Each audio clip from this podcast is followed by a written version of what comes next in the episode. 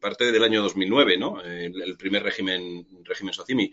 Pero sí que es verdad que empezó a ser competitivo a, partir de eh, la, transición o la disposición del cambio de legislación que hubo en el régimen a finales del, del año 2012, con efectos desde el 1 de enero de 2013, pero que, si echamos la vista atrás, es un régimen que actualmente eh, es una copia de lo que sería el propio eh, régimen SIC francés, que no deja de ser sino la, socimi, la socimi francesa, con ciertos pequeños cambios en cuanto a en cuanto a porcentajes, etcétera, pero que en general es, una copia del mismo. No hay que olvidar que, que mm, en España somos conocedores del régimen o de los rates desde los años desde el año 2004 como consecuencia de que las por aquella eh, por aquel entonces inmobiliarias de referencia de nuestro país eh, que eran eh, las cuales no han llegado a desaparecer pero sí que alguna de ellas pues se ha transformado completamente tenían su SIC parisina es decir eh, Realia tenía su participación en SIC de París, eh, Metrobacesa tenía su participación en Yesina, eh, Colonial tenía su participación en SFL y luego como consecuencia de la entrada del régimen 4 a la SIC, donde impusieron una serie de, de barreras a la entrada de los, de los institucionales españoles en el, accionariado de, las SIC parisinas, pues se, produjeron ciertos cambios de cromos para, para, evitar, para evitar estos, estos temas. Eh, antes de entrar, aunque ya he visto que he entrado sin querer en el meollo de la, de la cuestión, quería presentarme. Eh, mi nombre es David Calzada Criado. Eh, llevo en, el mundo del real estate pues prácticamente desde que comencé mi carrera profesional, hace 23 años. actualmente soy el socio responsable de auditoría de, de Gran Thornton en Madrid y dirijo también el departamento de real estate. Con anterioridad, y paso desde el principio, inicié mi, mi, carrera en Lang LaSalle, actualmente JLL, eh, como, como eh, junior de research y posteriormente he desarrollado prácticamente toda mi carrera como socio de auditoría en PwC, donde llegué a liderar el, el, segmento de, de Socimis en España previo paso por haber, por haber estado cuatro o cinco años viviendo en, en París, donde básicamente asistía a los clientes españoles de real estate en, sus inversiones en las SIC francesas que he comentado anteriormente. Posteriormente, he desarrollado mi carrera como consejero delegado en, en una SOCIMI, eh, pues una serie de inversores eh, israelíes me, pusieron al frente de la, de la primera eh, SOCIMI eh, de carácter residencial con una motivación de crecimiento y captación de fondos que iba al MAP. ¿no? Y ahora entraremos en los diferentes, las diferentes tipologías de, de SOCIMIs que podemos encontrar en el mercado, atendiendo pues a su asset class, al tipo de mercado en el que esté cotizando, eh, etcétera. Tras mi paso como consejero delegado de, la SOCIMI, me incorporo a Gran Thornton, pues como lo he comentado anteriormente, para dirigir el, departamento de auditoría con una querencia muy especial hacia las SOCIMIs y actualmente pues eh, estamos en el proceso de incorporación y eh, soy el auditor de Tempore, que como todos ustedes saben es la SOCIMI que está participada mayoritariamente de Sareb y de alguna otra que, está en proceso de incorporación, si bien desde Gran Thornton estamos asesorando aproximadamente el 50% de las OCIMIS que hay actualmente en el, mercado. Y en mi anterior etapa, pues también asesoré a, un número muy importante en, la incorporación. Eh, ¿De dónde vienen las OCIMIS? Bueno, las OCIMIS eh, vienen eh, de, nos tenemos que echar años atrás, eh, es, un, es, un, es un mercado o es, es, una tipología de, de, inversión que se pone de manifiesto en los años 60 en Estados Unidos como vehículo de, de ahorro, básicamente, para, para inversores minoristas. Eh, este modelo ha funcionado muy bien en Estados Unidos, sobre todo pues porque bueno, los volúmenes son otros. Eh, y aquí en España, mm, pues de, toda la vida han existido las, las, la, las empresas inmobiliarias.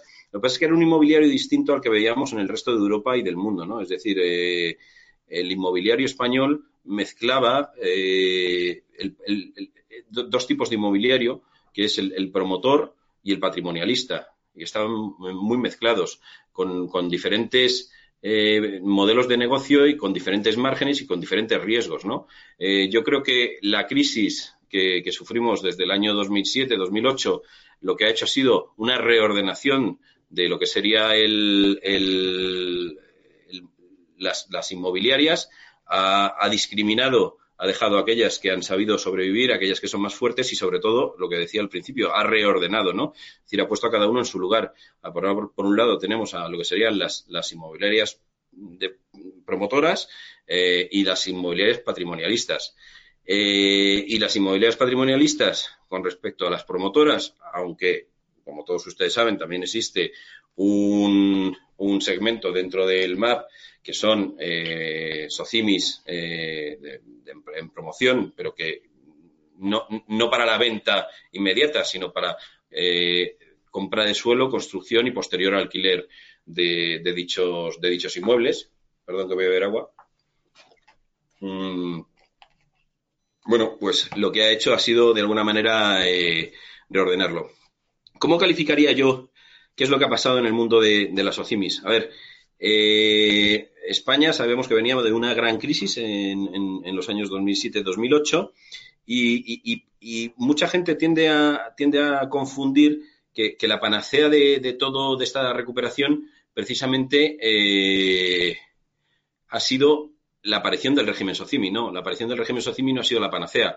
Eh, la recuperación, la, recuperación eh, económica que ha sufrido España en los últimos años se ha producido como consecuencia del buen trabajo que se ha hecho en España desde un punto de vista pues, eh, económico, segundo, que es cíclico, es decir, volveremos a caer en otra crisis, esperemos que más tarde que pronto, pero decir, por el buen trabajo que se ha hecho en España. No cabe duda que el, régimen socimi es un catalizador. Es decir, en España, en el año 2013, yo, yo empiezo a ver esos brotes verdes que hablaba Luis de Guindos en un momento determinado, empiezo a, verlos en el Q3 del año 2013, ¿no? Es cuando, eh, oye, los inversores empiezan a realmente a decir, oye, que el último, que la última peseta la gane otro. Empiezo, prefiero entrar ahora y, estar preparado para cuando esto empiece a subir que, no esperar a, ver cuál es el, punto más bajo de, la curva. Y es en, ese momento precisamente se, conjuga el hecho de que en enero de 2013, finales del 2012, pero con efectos en enero de 2013, se pone de manifiesto un cambio en el régimen SOCIMI por el cual empezamos a ser competitivos, porque como he dicho antes, el régimen como tal existía desde el año 2009. Solo salió una SOCIMI Solo se constituyó una SOCIMI por aquella, pero no llegó a cumplir todos los requisitos, porque de aquella los requisitos que establecían las SOCIMIs eran hartamente duros y no eran en un mundo global como en el que estamos ahora para nada competitivos con regímenes que eran eh, muy similares y estaban en su entorno. En un mundo global en el que los fondos se mueven muy rápidamente de un sitio para otro, pues obviamente España, ni por precios ni por eh, fiscalidad, eh, estaba, estaba siendo competitiva como para atraer esos fondos. Es precisamente, como digo, en el Q3 del año 2013 cuando yo creo que esa conjunción, de hecho, se, se produce eh, y se empieza a dar el despegue. Y este despegue, ¿por quién viene motivado? Pues viene motivado por el hecho de que las OCIMIS, como todo el mundo sabe, tienen unos requisitos de inversión eh, en el cual el 80% de, de, su, de su inversión tiene que estar eh, realizada en activos aptos, ¿vale? En activos eh, destinados al, alquiler, con independencia del asset class del que se trate, ya sea retail, ya sea comercial, ya sea terciario, ya sea residencial, pero tiene que tenerlo ¿Qué es lo que ocurre? Que, bueno, pues hay una entrada masiva de fondos en España como consecuencia de, ese cambio, en el que yo creo que el, fundamental es uno. O sea, son, varios, pero el fundamental es uno. Y es el hecho de que no te exige que las OCIMIS sean cotizadas en el mercado continuo, es decir, en la bolsa, sino que permite, a partir del cambio del 2012, que las OCIMIS eh, puedan eh, estar cotizadas en un sistema multilateral de negociación, en un sistema autorregulado como es el MAP, en el cual tanto los costes de entrada como de mantenimiento y los requerimientos en determinadas ocasiones son más laxos que los que te puede exigir la CNMV. Es un sistema que está autorregulado por el propio MAP, aunque supervisado por la CNMV. Son ellos mismos los que imponen las reglas y como tal, pues tienen cierta eh, mano para, para poder establecer los requisitos de entrada. El MAP, al principio, pues tenía unos requisitos de entrada más laxos, pero sí que es verdad que ha ido, y me refiero al MAP porque en bolsa ya sabemos todos cómo funciona, pero el MAP es el que ha sufrido una, una mayor evolución por cómo ha ido viendo que se han ido comportando. ¿Por qué? Porque las OCIMIS en España las podemos dividir en, eh, o las podemos clasificar atendiendo a su tipología o de diferentes tipologías en, diferentes clases de socimis, ¿no? La primera tipología, yo siempre he hablado de, oye, pues la que está en el mercado continuo y la que está cotizando en el MAP. Pues la del mercado continuo ya sabemos, oye, cuáles son todos los requisitos de difusión, tiene que tener un 25%, al menos de 100 accionistas, etcétera. Y, es, una, una SOCIMI, es una empresa inmobiliaria con un régimen acogida, un régimen especial que, eh, de alguna manera, tiene la obligación, como cualquier otra SOCIMI, de, un reparto de dividendos al final del año, etcétera, ¿no? Y sobre todo, lo que favorece es que al estar en un mercado, pues, grande, no estrecho, como puede ser el MAP, que hay cierta liquidez, con lo cual las estrategias de salida para los inversores son claras. O bien eh, soy un inversor a largo plazo y lo que hago es voy obteniendo una yield vía dividendo, soy un jugador de un dividend yield, o bien, en un momento determinado, mm, vendo mi participación. ¿Cuál es el, claro más, el, caso más claro y patente de, este modelo de negocio? Pues el de Axiare. Axiare es una sociedad que mm, se lanzó en el año 2013 y eh, hace un año y medio fue absorbida por Colonial. Lease ha sido comprada por otro e hizo ricos a los inversores, ¿vale? Pues eh, han jugado a, vender esa acción en el mercado, pero mientras tanto puede haber entradas y salidas de inversores. Y luego nos vamos a aquellas sociedades que están cotizando en el MAP. Y ahí es donde entramos a decir, bueno, pues, eh, ¿qué tipología de, de, de cotizan en el MAP?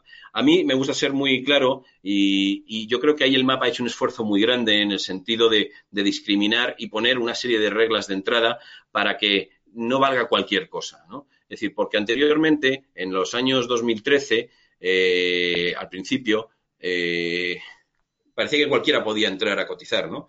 Eh, yo siempre he dicho, y permitidme, porque no voy a utilizar ningún tipo de eufemismo, hablaba de socimis de verdad y socimis de mentira. ¿Cuáles eran las OCIMIS de verdad? Las OCIMIS de verdad, pues había muy pocas. De hecho, pues al principio probablemente mm, no habría ninguna, eh, salvo Mercal. Eh, y después empezaron a entrar las OCIMIS de mentira. ¿Qué son las OCIMIS de mentira? Bueno, pues son las OCIMIS que vienen pues con un, con un sponsor que es un fondo y que lo único que te decía el MAP es que para cumplir los requisitos de difusión, con poner esos 2 millones o el 25% de capital en manos del proveedor de liquidez, ya estabas cumpliendo con todos los, requisitos de, difusión. Para, para, ellos era perfecto porque lo que querían era realmente entrar a unos precios bajos con una fiscalidad que realmente le, le apoyase, le, le, fuera favorable y una vez que hubieran cumplido los tres años de mantenimiento del activo y que por lo tanto estuvieran exentos del pago del impuesto sobre sociedades, proceder a la venta y realizar esas ganancias. ¿Por qué? Porque habían entrado justo en el momento adecuado, que era cuando todavía no habían tocado eh, a la baja todos los, eh, los, los activos inmobiliarios, el precio de los activos inmobiliarios. El MAP ha ido corrigiendo esas deficiencias y ha ido imponiendo cada vez más reglas de entrada. No olvidemos que el MAP es una institución privada que tiene una concesión para operar un sistema multilateral, no deja de ser bolsas y mercados españoles, y por lo tanto, él de alguna manera también se tiene que cubrir y tiene que asegurarse de que no todo vale. ¿Por qué? Porque a diferencia de cualquier otra empresa cotizada, ¿vale? Eh, las OCIMIS eh, yo siempre digo que, tiene dos reguladores. Tiene, por un lado, el regulador fiscal, tiene que estar, tiene que estar eh, eh, cumpliendo una serie de requisitos establecidos por, el, por, el, régimen fiscal y, por tanto, por, por, la administración pública, ¿vale? Y, por otro lado, tiene que cumplir una serie de requisitos regulatorios establecidos por el, por el propio regulador, por el MAP, ¿no? Entonces, eh, partiendo de la base de que todas la están cumpliendo desde un punto de vista fiscal, y ahora ahondaré más en ese tema, el, el MAP como tal ha ido de alguna manera estableciendo y aprendiendo en cuanto, oye, qué requisitos tanto de entrada como de mantenimiento tengo que imponer a las empresas para que esto no sea un coladero, ¿vale? Eh, se han producido diversas modificaciones en este sentido, de tal manera que, bueno, pues que ya establece un free float eh, mínimo, se establecen una serie de requisitos de cara a la entrada eh, a, cotizar dentro del mercado que cada vez son más exigentes, de tal manera, pues oye, tiene que haber un business plan de, las sociedades, no vale cualquier cosa. si os acordáis, las OCIMIS empiezan a nacer en un momento en el que el MAP pues estaba un poco tocado por determinados temas como el de GoWex, etcétera. Entonces, pues eh, va aprendiendo sus propios errores y lo que va haciendo es imponiendo una serie de, de, requisitos de entrada, como digo, la due diligence, la comfort letter, que hay unos estados financieros auditados e incluso en muchos casos, bueno, en muchos casos no, en, en este caso concreto que voy a mencionar, es más exigente que la propia CNMV, porque la CNMV no exige que haya revisiones limitadas a 30 de junio, sino que lo que exige eh, es que es, es, opción del, emisor o de, la empresa cotizada la, realización de una revisión limitada por parte del auditor, si bien tienen que presentar información financiera al mercado. En el MAP, esa información financiera semestral es obligatoria. Eh, yo os voy a poner un ejemplo. Yo cuando era consejero delegado de esta sociedad que os comentaba, que fue la primera sociedad de carácter residencial que nació con precisamente con, con un IPO en, en, el MAP, eh, nosotros, mm, ni yo me llamaba Ismael Clemente, ni tenía el logo de Merlin detrás, con lo cual para mí captar dinero era muy difícil. Y la única manera que se me ocurría de captar dinero era, de alguna manera, el presentarle y, ser muy transparente al mercado, de tal manera que yo hacía todos mis estados financieros, primero en dos idiomas, porque el mercado nacional para la captación de dinero todavía es muy reticente a la hora de poner dinero en, empresas dentro del MAP. No estoy hablando de las SOCIMIS que están cotizando en la bolsa, porque ahí hay liquidez, pero sí en el MAP, sin que tú le dieras una estrategia de salida. Y la estrategia de salida que nosotros teníamos en ese momento era, oye, la estrategia de salida es A, dar el salto continuo cuando tenga un volumen eh, suficiente. Pero bueno, como, venta, como principal argumento de venta, era decirles, mire, eh, mi estrategia es esta, es conocida, es, eh, yo, yo, lo he dicho en, en, numerosas ocasiones, ¿vale? que es, es, X, la que fuera, pero yo les demuestro a ustedes que esa estrategia la estoy cumpliendo y son ustedes los que juzgan o no, porque yo hago que mis estados financieros sean revisados trimestralmente con valoraciones trimestrales, una periodicidad trimestral de la totalidad de mi portfolio eh, y esa información era dada al mercado, tanto en inglés como en español y bajo normas internacionales para que nadie o todo el mundo pudiese entenderlo perfectamente, ¿vale? Bueno, dicho esto, a lo que voy es que el MAP ha venido incluyendo una serie de, de requisitos, tanto de entrada como de mantenimiento, para asegurarse de que eso no sea un coladero, de tal manera que a día de hoy la práctica totalidad de, socimis que hay en, el mercado, ya se les, bueno, la práctica totalidad no, la totalidad de sociedades que empiezan a cotizar en el mercado alternativo bursátil bajo el segmento de socimi, se les exige que tenga un free float mínimo. Y ese free float de alguna manera cada vez están poniendo más restricciones a que sea con empresas vinculadas, con personas vinculadas, etcétera, ¿no?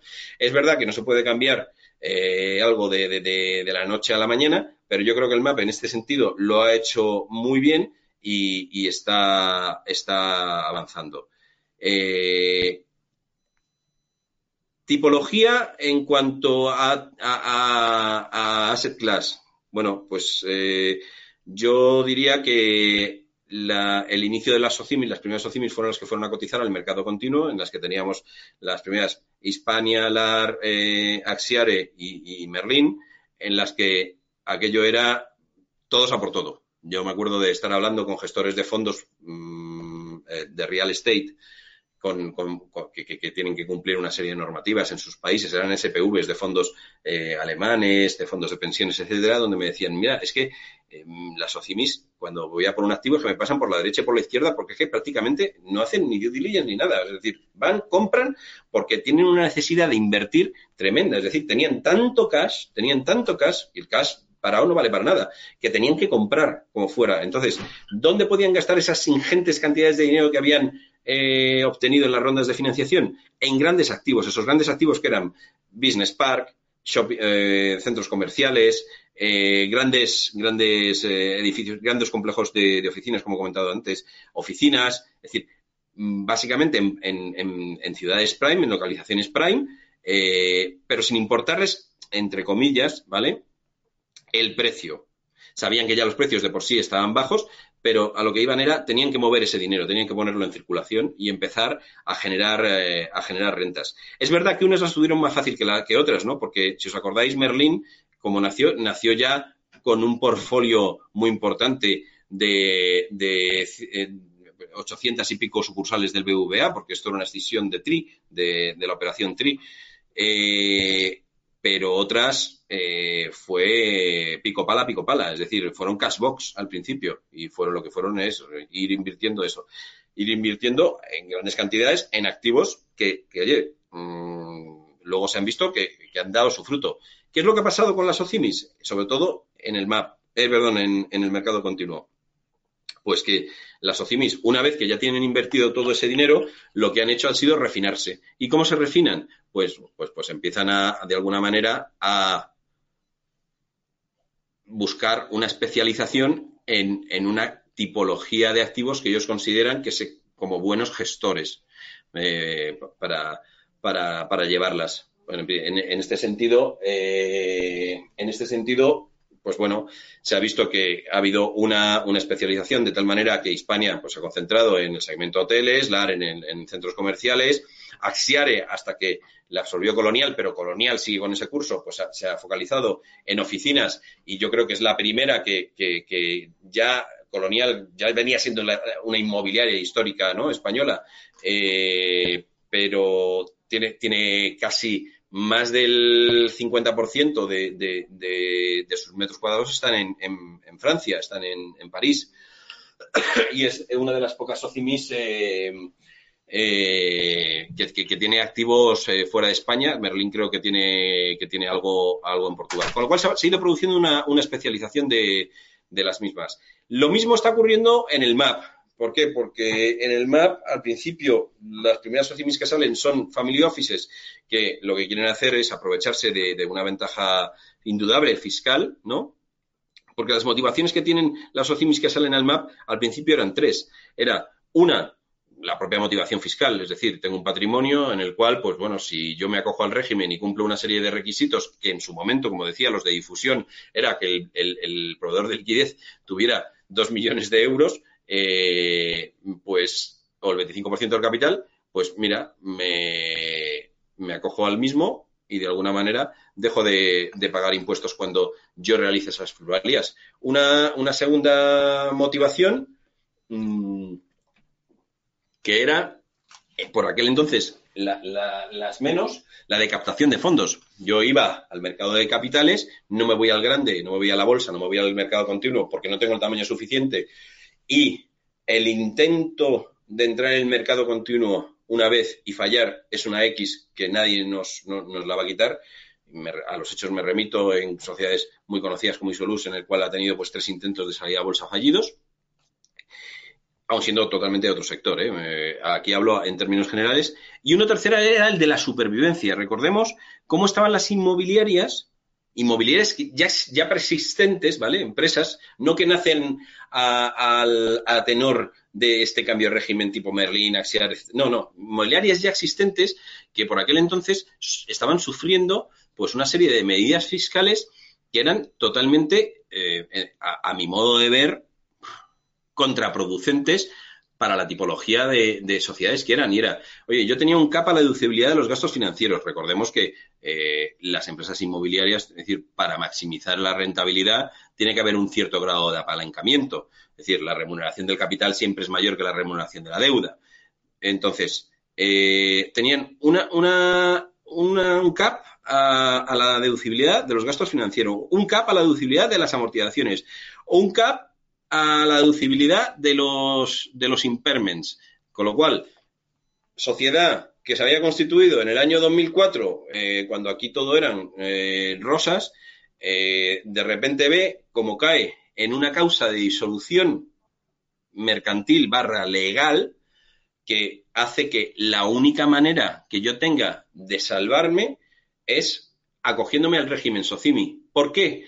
Porque no tengo que pagar impuestos porque estas empresas, aunque estuvieran perdiendo dinero como consecuencia, aunque tuvieran una base imponible negativa, perdón, aunque tuvieran un resultado negativo, la no deducibilidad precisamente de esos gastos que yo acabo de mencionar hacía que tuvieran una base imponible positiva. Esa base imponible positiva hacía que tuvieran que pagar impuestos y eso hacía que tuvieran que repartir dividendos en determinadas ocasiones.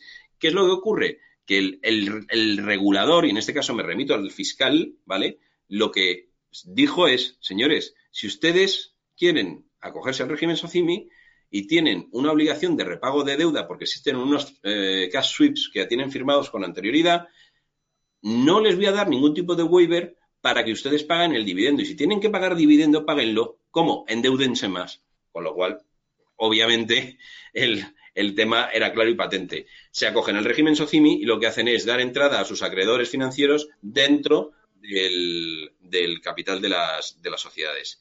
Y había una no sé si llevo dos o tres eh, motivaciones, ¿vale? La captación de fondos, eh, la supervivencia, eh, el, claro y patente que es el tener una ventaja fiscal de, proveniente del régimen. Y la cuarta, que, se ha dado a veces, ¿vale? Y bueno, con, bastante frecuencia, era la de proteger un patrimonio familiar.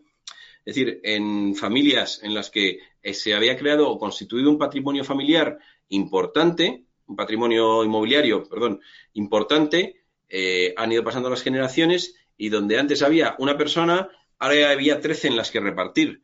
Entonces, la manera de no romper ese patrimonio, que era pues cambiándole papelitos por inmuebles, en vez de dar inmuebles a cada una de esas personas, eh, repartirles papelitos. Y esos papelitos, pues oye, si esa persona en cuestión los quería vender, pues que los vendiese. ¿Problema que se iba a encontrar? El MAP, eh, uno de los problemas que tiene a día de hoy, como consecuencia de que no hay una, una, bueno, pues, eh, una confianza por parte de los inversores o que no hay estrategias definidas de salida en determinados vehículos, porque hay otros que sí que son líquidos, pues eh, uno, uno, de sus mayores calvarios es que no existe esa tan ansiada liquidez. Es decir, yo meto dinero hoy, yo meto 100.000 euros hoy en una sociedad del MAP y a saber cuándo los, puedo recuperar. Entonces, ¿cuáles son, ¿cuáles son las socimis que realmente están triunfando en, en el MAP? Bueno, pues aquellas que tienen una clara eh, política de distribución de dividendos que te da su 5% neto eh, anual, es decir, pues, pues las telefónicas de toda la vida, las Matildes, ¿no? Te daban, yo tenía ahí un dinero y me iban dando una serie de, de dividendos.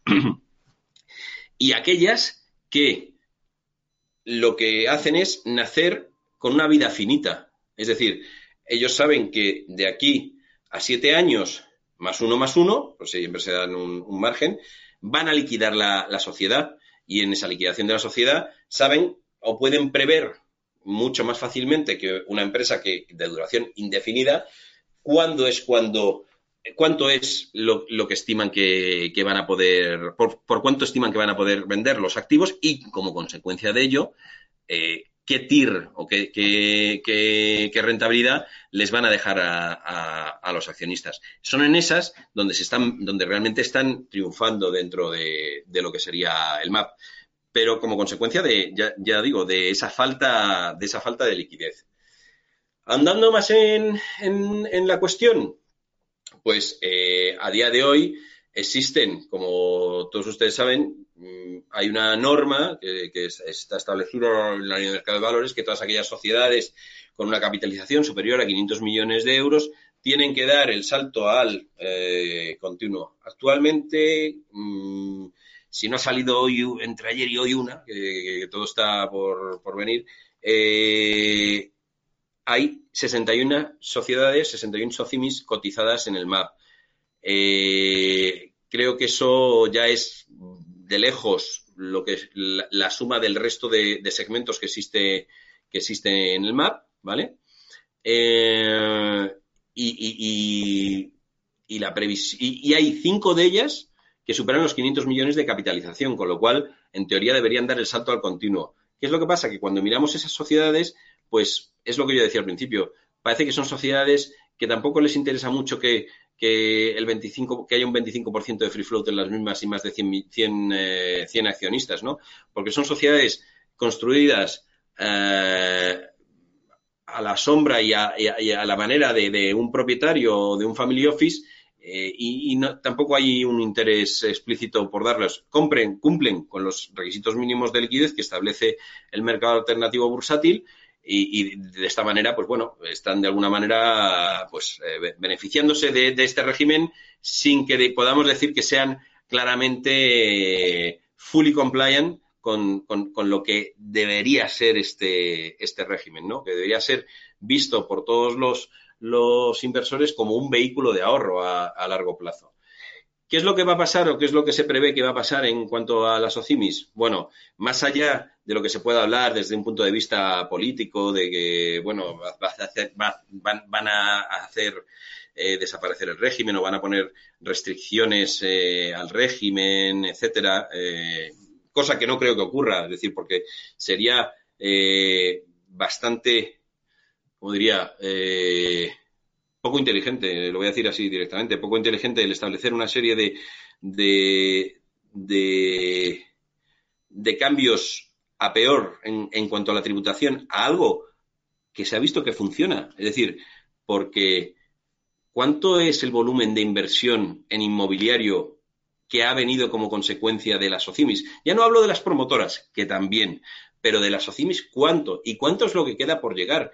Ahora mismo yo tengo un pipeline donde de aquí a unos años, si no hay ningún cambio, ningún brusco cambio en, la legislación, se prevé que haya más de 100 SOCIMIS cotizando en el mercado, tanto en el mercado continuo como en el, como en el, en el mercado alternativo bursátil, más todas aquellas SOCIMIS que a día de hoy existen, pero no se saben que existen, eh, eh, como consecuencia de que son rates de rates. Me refiero Unibail Rodanco. Unibail Rodanco, perdón, Unibail Rodanco es una SOCIMI, pero eh,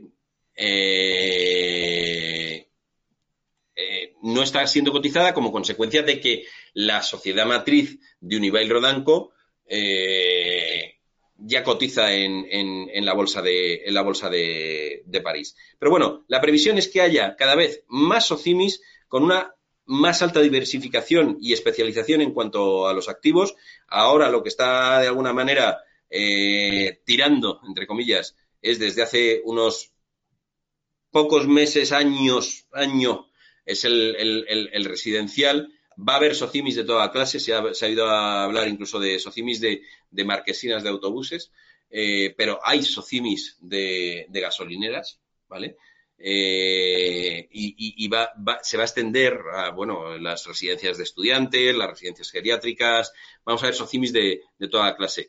Creo que eh, creo que mm, va a haber espacio para todos si no se producen cambios bruscos y sobre todo lo que se va a producir en el corto medio plazo es un proceso de concentración, un proceso de concentración que por otra parte ya lo hemos visto en el mercado continuo con la, OPA que Colonial hizo a Axiare, ¿vale? Eh, aunque ahora ha vuelto a salir, bueno, pues su equipo directivo con, junto en Arima, ¿de acuerdo?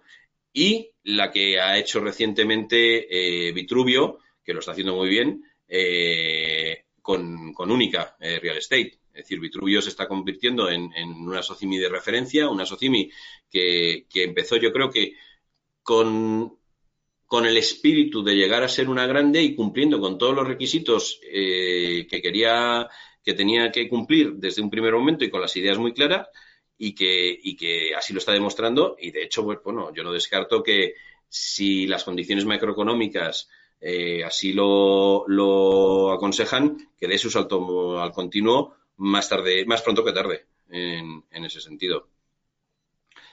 Yo hablando 36 minutos, no sé si hay algún, alguna pregunta que, que se quiera poner sobre la mesa, ya sea desde un punto de vista eh, de mercado, como, como, como técnico. Eh, Sí, tenemos, eh, tengo aquí, estoy acumulando varias preguntas que, que, tenemos, más algunas que me surgen a mí. He tenido la posibilidad en varias ocasiones de, entrevistar a, directivos, ahora que mencionabas a Vitruvio, de, me tuve la oportunidad de entrevistar hace unos meses a, Joaquín, el, el presidente de, de, Vitruvio. Y bueno, vamos a ir dosificándolas. Eh, te has referido en, en varias ocasiones a, poniéndolo entre comillas, a Sosimis eh, de verdad y Sosimis eh, con eh, patrimonialistas. Eh, a esto es lo que se refieren muchas personas del sector cuando dice que hay Sosimis con vocación de permanencia y Sosimis con sin vocación de esta, que solo están para acogerse al régimen fiscal. sí y no, y, quiero explicar. Es decir, hay socimis que son de verdad, es decir, por ejemplo, las socimis de, que ha sacado la banca privada de Bank Inter, eh, y, bueno, y BMB, eh, que tiene dos socimis ahora mismo cotizando en el mercado y, puede que se me escape alguna otra, sí que son socimis de verdad. Ellos lo que han hecho es dar entrada precisamente junto con Vitruvio, junto con la sociedad que yo, que yo también eh, dirigía, que era VBAR Iberian Property Socimi, en la cual lo que se pretendía era captar dinero. Y en estos casos, lo que se ha establecido son socimis de verdad, en el caso tanto de BMB como de Bankinter, con una vida finita, en el cual le estás dando una visibilidad de la estrategia de salida al inversor que va a entrar. ¿Qué es lo que ha ocurrido? Lo que ha ocurrido es que estas sociedades, en principio, que estaban creadas para la banca privada de, de Bankinter eh, y BMB, pues para determinados family offices, los inversores se han dado cuenta que son las que realmente están tirando y de alguna manera ellos también quieren beneficiarse. Oye, pues sí, voy a hacer una, una comparación muy, muy, muy burda, ¿no? Pero decir, joder, si, si, el rico de la banca privada de Bank Inter está invirtiendo aquí, yo también tengo la oportunidad de invertir, yo también quiero invertir, ¿no? ¿Sabes? Eh, pues voy a invertir y además, sobre todo, cuando sé que dentro de cinco años voy a recuperar mi dinero. Es, prácticamente un bono y además está gestionado pues por Zona de Sierra, el Ores, eh, es decir, por, por, reconocidos actores en el prestigio en cuanto a gestión de, de los inmuebles.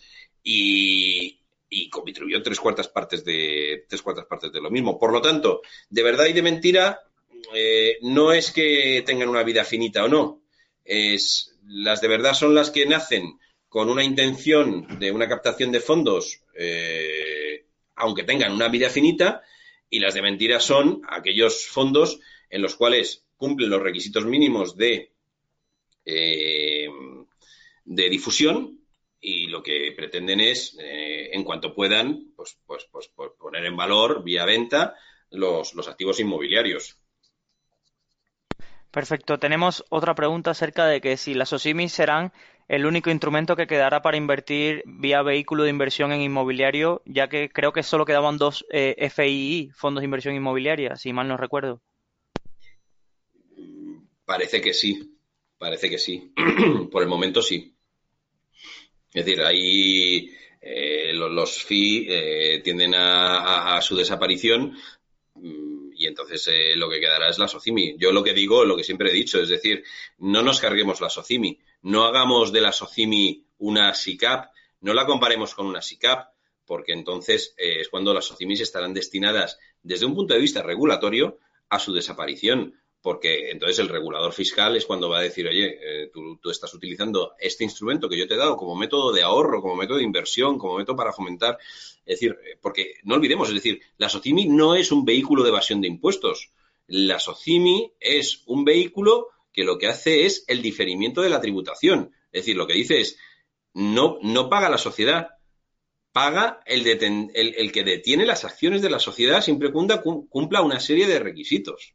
¿Vale? Entonces, yo lo que siempre digo, no nos carguemos el vehículo, hagamos que, crezca, hagamos que, de alguna manera eh, el regulador no tenga, eh, no, no, le demos razones al regulador para que tenga que cambiar o imponer más restricciones a, que la SOCIMI pues eh, sea vista como un mero instrumento de, de evasión del pago de impuestos, que no lo es, eh, la siguiente pregunta que tenía acumulada era eso, si podías aportar un poco de claridad acerca de la fiscalidad y la tributación de las OSIMIS, que tanto se, en algunos medios y algún político habla acerca de como si evadieran impuestos. A ver. La SOCIMIS no invade impuestos. La SOCIMIS lo que, lo que ocurre es que lo que te establece es que la SOCIMI en, en sede están exentas de tributación de impuestos siempre y cuando cumplan una serie de requisitos, los cuales no siempre son cumplidos, ¿vale? Ya hay socimis que han renunciado al régimen por no poder llegar a cumplir todas las condiciones establecidas en, el, régimen y que han tenido, han tenido que liquidar sus impuestos junto con sus intereses de demora y con sus eh, penalidades, ¿no? Eh, correspondientes. Entonces, Aquí lo que la SOCIMI te dice en un momento determinado, el régimen SOCIMI lo que dice en un momento determinado es, oiga, señores, usted usted Socimi, usted persona jurídica Socimi, para no tener que pagar impuestos, tiene que cumplir una serie de requisitos. Quizá el más significativo sea el que tenga que estar cotizado en un sistema multilateral de negociación o en una bolsa o del espacio económico europeo o de cualquier otro país con el que exista un intercambio efectivo durante todo el ejercicio de información eh, fiscal. De tal manera que nos podemos encontrar socimis que a día de hoy puedan estar cotizando en Sudáfrica, no es del espacio económico europeo, pero tiene un régimen similar y eh, existe un intercambio fiscal de información. Y lo que te dice es, oiga, todos aquellos accionistas que tengan más de un 5% de, de, de, participación en la SOCIMI tienen que, de alguna manera, eh, justificar que al menos pagan un 10% de impuestos por los dividendos entregados por las SOCIMIs. Porque si no, sería la SOCIMI la que tendría que de alguna manera tributar por esos dividendos un 19%. ¿Qué pasa? Que las SOCIMIs, de cara a evitar contaminaciones de, de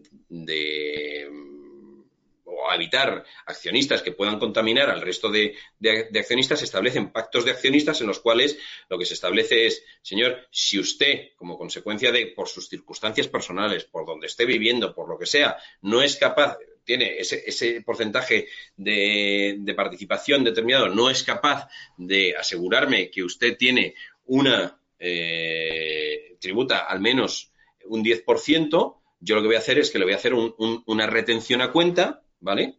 Sobre esos dividendos, de tal manera que, como usted no me ha justificado, y así es como se establecen normalmente los estatutos de las OCIMIS, como usted no me ha justificado que está tributando esto, yo, por si acaso, para evitar cualquier tipo de perjuicio para la SOCIMI y para el resto de accionistas, le retengo un 19% que lo ingreso en Hacienda.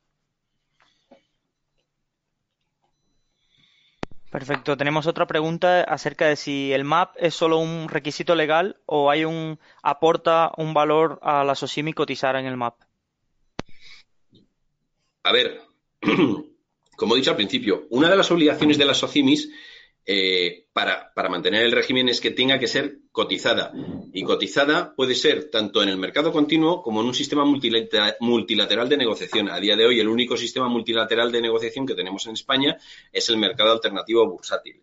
Eh, el, el MAP, el único pero que tiene, pero que es intrínseco al, al propio MAP, es la falta de liquidez que tiene. Pero a día de hoy, es decir, yo creo que desde sus inicios ha dado unos pasos muy importantes de cara a, de alguna manera, asegurar que aquello no es un coladero y que, por tanto, toda sociedad, y en este caso me voy a referir únicamente a las SOCIMIS, que entran a cotizar, cumplen con una serie de mínimos, ¿vale? Con una serie de mínimos de tal manera que puedan aportar cierta garantía a los inversores que vayan a cotizar, eh, que vayan a invertir en, en dichas SOCIMIS. Perfecto. Hace una semana eh, salió un acuerdo entre Grant Thornton y Armanext para eh, fomentar la salida de, de Sosimis al Euronext. Eh, ya algunas empresas del MAP, del sector de empresas en expansión, han anunciado también que harán un dual listing para, operar en Euronext. Es una tendencia, es decir, veremos Sosimis cotizadas en España o españolas cotizando en Euronext en busca de la liquidez. Eh, a ver, Euronext es un sistema multilateral de negociación. Como tal, el régimen eh, fiscal te lo da como válido. El único problema que tiene el Euronext, eh, ventaja, virtud o problema, según se quiera ver, es que no está tan desarrollado como lo que es el MAP a día de hoy y el Euronext no es para determinadas empresas que realmente busquen un crecimiento.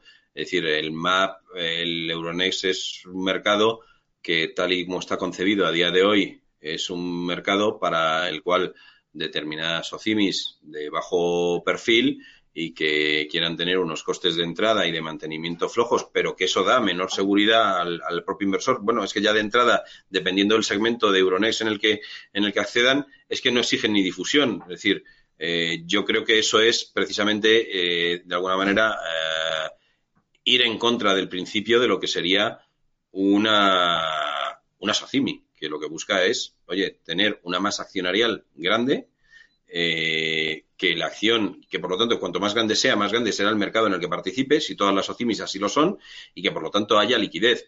Euronext lo que está buscando de alguna manera es otra cosa, es dar entrada a determinados actores pues que no van a cumplir o no quieren cumplir con ciertos requisitos que el MAP está poniendo como exigencia a día de hoy para precisamente dar mayor fiabilidad, dar consistencia a lo que se está buscando en este tipo de vehículos de SOCIMIS. Y es que eh, sea un vehículo más de inversión. Se ha visto como un vehículo de ahorros. Obviamente en Euronext, las empresas que, han salido ahora a cotizar en Euronext son empresas que la liquidez no la están buscando, entre otras cosas, porque no hay free float. Son unipersonales. Acerca de, esto último, el, inversor retail sigue sin, es otra de las preguntas, que sigue sin ver a las OSIMIS a pesar de su distribución de dividendos como una inversión patrimonialista. ¿Falta algún, alguna forma de comunicación por parte de las OSIMIS para que vean en ellas como eh, ven en las utilities como red eléctrica, en gas, como un tipo de inversión patrimonialista en que pongo mi inversión y espero recibir a cambio de dividendos?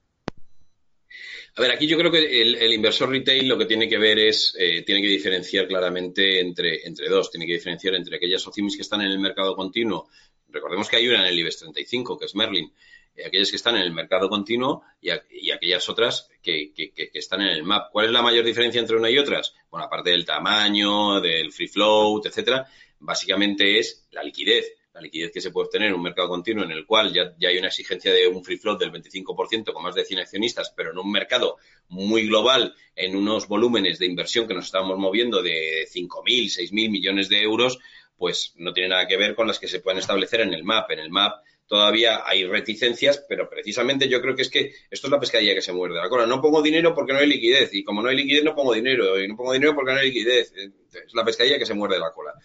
Por eso digo que hay determinadas SOCIMIS que lo están haciendo muy bien en el sentido de establecer unos periodos eh, de, duración de, las SOCIMIS, de tal manera que permitan al inversor ver que en siete años va a recuperar su dinero con una cierta rentabilidad. Y bien es verdad que nadie puede prometer rentabilidades a futuro, pero sí que es verdad que todos sabemos de dónde venimos, a qué precio se han comprado determinados activos y lo lógico, lo lógico es que esos planes de negocio, viendo de dónde venimos, se cumplan y me permitan a mí tener una visibilidad en cuanto al retorno que voy a tener de, mi inversión. Perfecto, tenemos otra pregunta acerca de, hace un momento comentaste, bueno, hace un rato en la exposición comentaste acerca de, la OPA, la primera OPA que, que había en el MAP eh, hemos visto también la OPA de Colonial sobre Axiare, pero ahí es una compañía tan grande. Eh, ¿Están preparadas las SOSIMIS del MAP para hacer operaciones corporativas de este, de este calado sin apalancarse? Eh, a ver, lo que va a pasar. Yo comencé mi alocución diciendo que la SOCIMIS es una copia y ahora en el régimen y en lo que ha ocurrido respecto a las SIC francesas. ¿Qué pasó con las SIC francesas? Aparecieron 80 SICs. Y, posteriormente lo que se ha ido produciendo es un proceso de concentración. ¿Por qué? Porque en este mundo o creces o te comen. Y para ser rentable, eh, desde un punto de vista empresarial, ya no digo en el mar, desde un punto de vista empresarial, lo que tienes que hacer es crecer. eh, hay empresas que mm, precisamente porque han llegado a su máximo de apalancamiento o porque no han sido capaces de captar mayores fondos o porque se van a producir eh, mm, una especialización, ¿vale? Se van a seguir produciendo procesos de concentración y se van a seguir produciendo procesos de, concentración en el MAP, ¿vale? Vitruvio eh, ha sido el germen, el primero de, de ellos, pero es que se van a producir muchos más porque eh, posteriormente habrá empresas que se quedarán estancadas y que la única manera para, para darle el retorno a sus accionistas va a ser, pues, pues oye, que venga otra empresa, me compre o, oye, o fusionarme con otra empresa y, formar parte de, diluyéndome obviamente, de, de, una empresa de mayor tamaño que tenga unas mayores posibilidades de dar el salto al mercado continuo. ¿Cuál es el beneficio de dar el mercado al salto continuo? Pues hombre, pues que vendrá un fondo de pensiones y te comprará si haces una OPV. Perfecto. Tenemos otra pregunta, eh, esta es un poco más fuera del régimen de Sosimi. ¿Cómo ve la situación del mercado inmobiliario español ahora? Es decir, hay mm, eh, muchos dicen que solo está sobrecalentado en las grandes ciudades, dicen que todavía hay oportunidades en el espacio de oficinas, eh, logística. ¿Cómo se ve desde, tu posición que quizás tienes otra visión privilegiada que estás dentro del sector? A ver, mm, yo lo que... Voy a poner de otra manera. Yo me acabo de comprar una casa para alquilar. Es decir, y, esa casa que me he comprado para alquilar, eh, sin ser un fondo, es decir, sin tener el poder de negociación de un fondo ni la capacidad de endeudamiento de un fondo, eh, la he conseguido con un descuento sobre valor de mercado y me lo creo, es decir, porque hay muchas veces que el valor de mercado se pone en tela de juicio, pero me lo creo en este caso, eh, un 25 más, por ciento más barato. Es decir, sé que voy a tener una inspección por parte de la Comunidad de Madrid en cuanto al ITP, seguro. Espero que no haya ningún nadie de, la Comunidad de Madrid. Eh, pero me, van a revisar. Eh, ¿A quién se lo he comprado? Se lo he comprado una Socimi. Entonces, eh, sobrecalentamiento. A ver, yo creo que, que no. Es decir, primero, la, quiero diferenciar, ¿eh? Es decir, el sobrecalentamiento aquí en España vino por la compra de vivienda, no por el alquiler de vivienda, ¿vale? Y la compra de vivienda, eh, a día de hoy, si yo he hecho un vistazo a quién está comprando la vivienda, yo creo que la vivienda de nueva promoción que se está comprando a día de hoy está siendo comprado por personas que quieren una segunda residencia para invertir. ¿Por qué? Porque a día de hoy la financiación todavía no está fluyendo al mercado como en años anteriores eh, o años precrisis. De tal manera, yo siempre pongo un ejemplo y es aquella persona que tiene un, un salario eh, pues de 24.000 euros al año, ¿vale? Y que quiera comprarse su, primera residencia, el mercado ahora te está llevando a invertir en determinadas zonas, pero es que esas zonas eh, tiene unos precios que pueden parecer asequibles. Oye, pues un, dos habitaciones por 120.000 euros. Pero es que a día de hoy el banco te pide 120.000 euros más impuestos, el 10%, nos ponemos en 132.000. Si solo te está dando el 20%, te está pidiendo que tengas ahorrados 27.000 euros. ¿Qué persona? Y me estoy refiriendo a la práctica, es decir, a la mayor parte de, de la población española. ¿Qué persona en una gran ciudad quiere comprarse una segunda, o sea, una primera residencia ¿de acuerdo? De 120.000 euros más impuestos y, tiene ahorrados 27.000. No te quiero ni contar si encima la tienes que pintar o, meterle algo de CAPEX. Entonces, a día de hoy, el comprador de primera residencia, o sea, primero, el comprador que está comprando a promotoras, eh, yo creo que es básicamente inversores particulares. Entonces, desde ese punto de vista, el inversor particular que está comprando para alquilar, todavía no, se está produciendo un sobrecalentamiento porque no está habiendo una excesiva financiación al mercado que haga que se calienten los precios.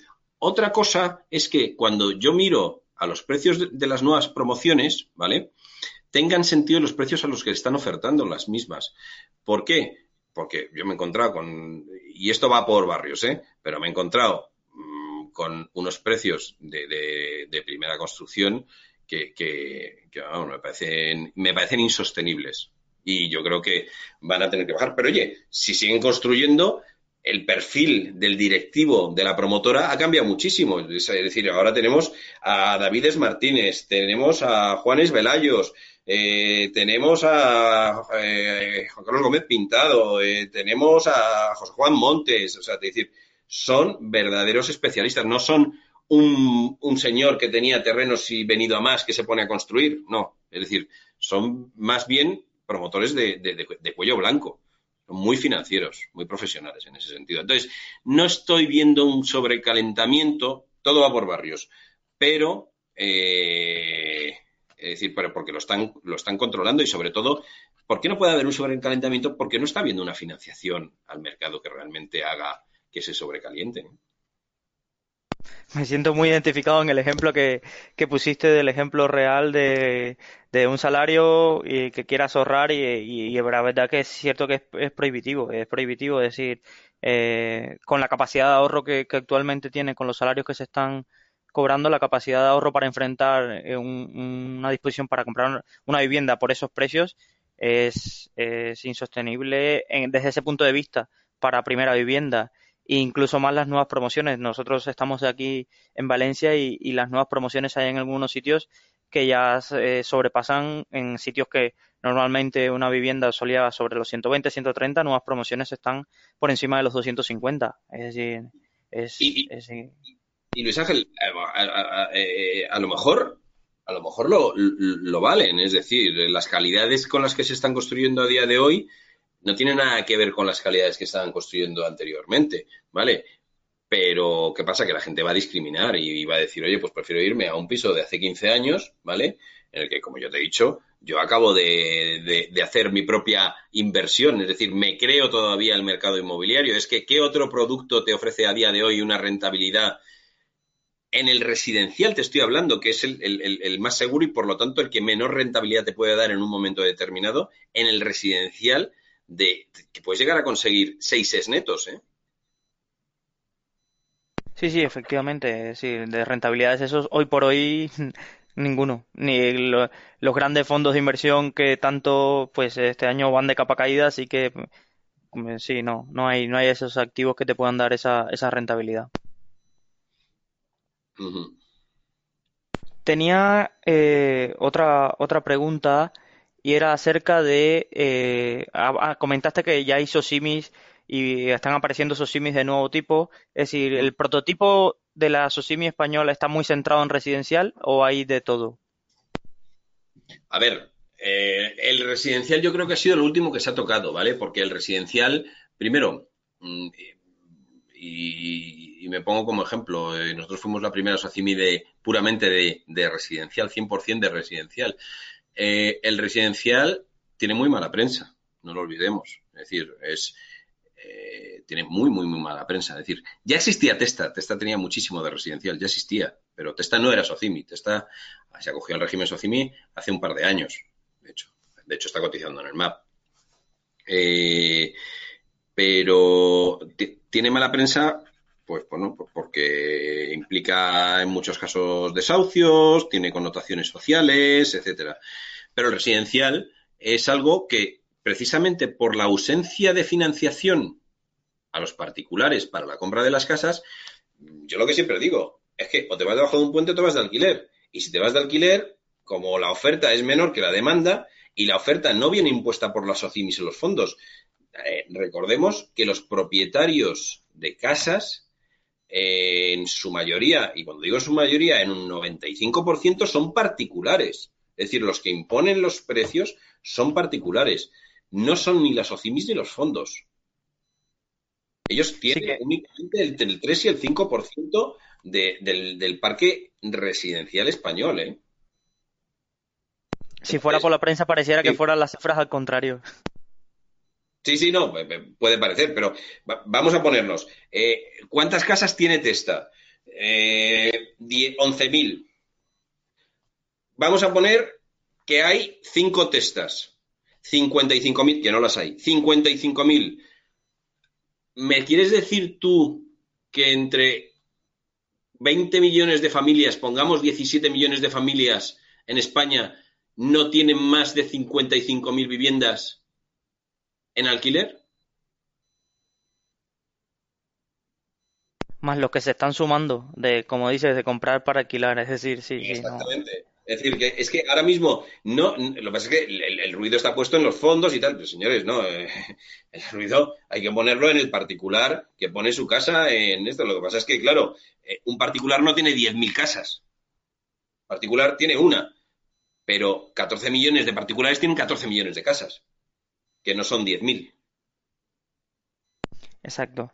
Eh, pasaremos a casi las dos últimas preguntas que tengo registradas y, va mucho interés acerca de lo que queremos aprender acerca de, las inversiones inmobiliarias. Muchas veces no encontramos bibliografía o, no sabemos en qué métricas fijarnos para enfrentarnos a, un balance o unas cuentas de resultados de una SOCIMI. ¿Cuáles crees que serían las claves que uno debería fijarse para ver el buen comportamiento de una SOCIMI para aprender a analizar cualquier empresa del sector inmobiliario? NAF, GAF, suenan sabemos qué son, pero eh, ¿cuáles son las claves para entenderlo?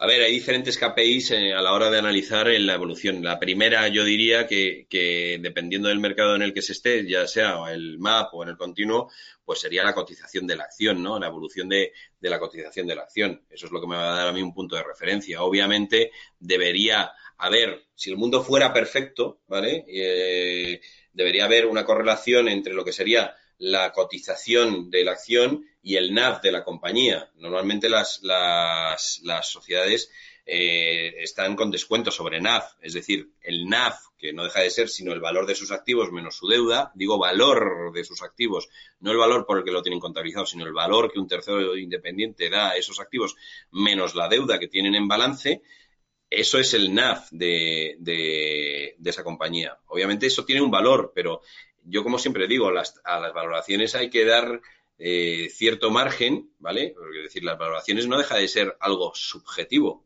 que un tercero, por muy experto que sea, da, pero tiene, tiene cierto grado de subjetividad. Entonces, pues, eh, lo que yo creo que hay que ver es, oye, ¿qué tamaño tiene la sociedad? ¿En qué mercado está eh, cotizando?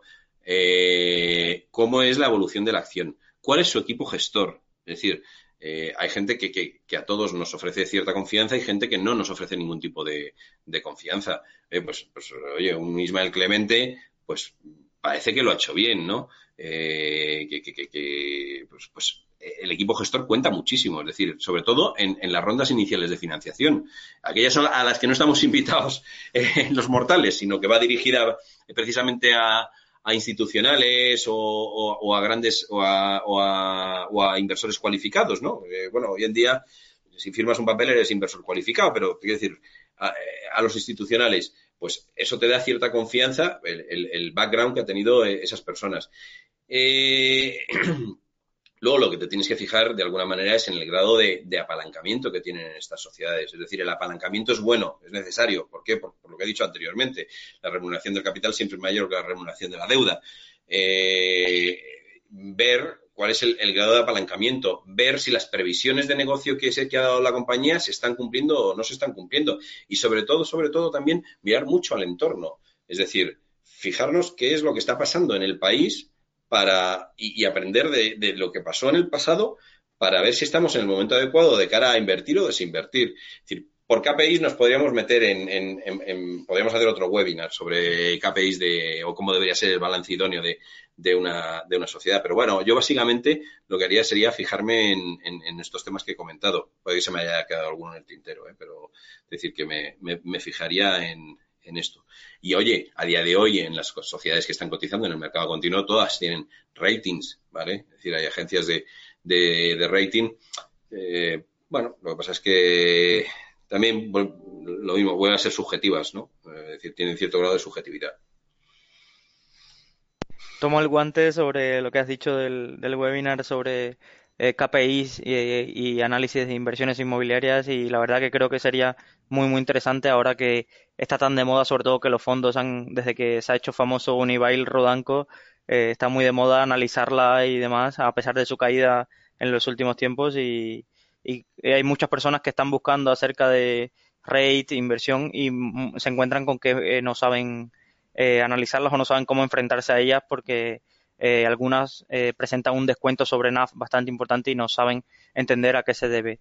Una última pregunta. ¿Libros que recomiendes para adentrarse en el mundo de la inversión inmobiliaria que te hayan servido en tu formación profesional, aparte del que has escrito, ha ayudado a escribir el Tratado de la SOCIMI? A ver, lo que he dicho, la SOCIMI es una parte muy pequeña de lo que sería el mundo inmobiliario, ¿no? Es decir, existe bibliografía, existe mucha, pero yo, sinceramente, eh, yo lo que recomiendo es que eh, un, inversor que tenga, o, cualquier persona que, tenga cierta, eh, bueno, ganas de, aprender en cuanto a, a, lo que es una empresa inmobiliaria, patrimonialista, en este caso me estoy refiriendo, también promotoras, pero patrimonialismo, patrimonialista, pues yo creo que no hay mejor, eh, mejor eh, libro que unas cuentas anuales de una SOCIMI. Y el compararlas y el ver cuáles son las diferencias y, ver qué tipo de información se está dando, cómo se está dando. En los informes de gestión, los informes de gestión eh, es algo que, que es obligatorio incluirlo en las cuentas anuales y es donde realmente el directivo de la compañía está diciendo, oye, ¿cómo ve él el mercado inmobiliario? Cómo lo, cómo, cómo lo, cómo lo ha visto este año, qué cosas ha hecho buenas, normalmente es para, para tirarse flores, ¿no? Pero qué cosas ha hecho buenas, pero sobre todo cómo ve las previsiones, ¿no? A futuro. Entonces, esos informes de gestión de las grandes sociedades e incluso de otras no tan grandes que están cotizadas en el MAP, pero que, como digo, oye, son sociedades que por su importancia relativa dentro del mercado, Central de Galerías eh, Comerciales, eh, Zambal Spain Socimi, eh, Vitruvio, sin llegar a ser un, macro, un macro Ores, pues en todas ellas sí que podemos ver tendencias y podemos aprender eh, cosas en cuanto a, este tipo de sociedades. Olvidándonos del régimen, ¿eh? es decir, una empresa inmobiliaria de real estate, porque lamentablemente tampoco es que haya muchas más que las hay, eh, empresas patrimonialistas en España que todavía no se hayan acogido al régimen SOCIMI o no estén a punto de acogerse. Perfecto, David. La verdad que ha sido una hora, casi diez minutos de, charla y de conversación que, servirá mucho y, gracias por la disponibilidad eh, de, atender a Rankia y desde el primer momento que te, que te solicité si, si sería interesante, eh, si tenías disponibilidad para, para realizar este webinar y demás. No sé si quieres añadir algo más, algo que haya quedado. Nada, no, muchas gracias a vosotros, muchas gracias a, los asistentes y, bueno, eh, mis datos de contacto los tenéis a través de LinkedIn, David Calza Criado, eh, por si queréis contactarme y ahondar en alguna cuestión adicional. Si quieres doy, dejo mi, también mi, mi correo electrónico que es david.calzada arroba de España punto gt por si alguien pues ha quedado con algún tipo de duda, que no dude en, ponerse en contacto conmigo. Perfecto, David. Muchas gracias y la verdad que espero que en una próxima ocasión podamos cerrar una fecha para que se, sobre algún tema de inversión en real estate e inmobiliaria. Perfecto. Muy bien. Muchísimas gracias a todos. Buenas tardes. Gracias a ti. Buenas tardes.